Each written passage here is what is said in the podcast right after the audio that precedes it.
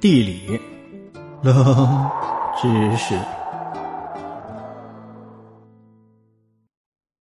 丰都为什么被称为鬼城？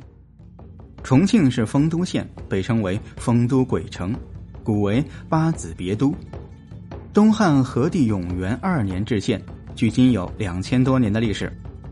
丰都县位于重庆市中部的长江北岸。是长江游轮旅客的一个观光胜地，丰都鬼城又被称为幽都、鬼国京都、中国神曲之乡。鬼城以各种阴曹地府的建筑和造型而著名，在鬼城内有横哈寺、天子殿、奈何桥、黄泉路、望乡台、药王殿等多座表现阴间的建筑。至于重庆丰都县为什么会被称为鬼城？主流的说法呀，有这样两种，其一呢是道教之说，在东汉末年，张道陵创立了五斗米教，吸收了不少的巫术，成为后来的鬼教。在公元一九八年，他的孙子张鲁在丰都设立道教平都制，这里啊以后就成了道教的传教中心。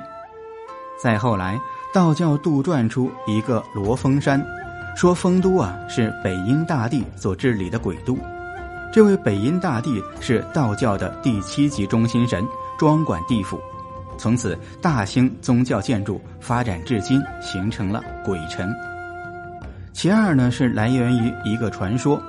传说在汉朝时期，有两个人分别叫做殷长生和王方平。此二人用现在的话说，那叫是看破红尘呐。于是，开始在丰都县的名山上潜心修炼。再后来，都修成正果，成了仙。后来人们口口相传，将阴王二位慢慢的传成了阴王，而阴王就是阴间之王嘛，那就是阎罗王。在经过一个个不同的朝代，丰都名山各种和鬼神有关的雕塑等事物就越来越多，鬼文化的氛围也就越来越浓，以至于后来有了鬼城的称呼。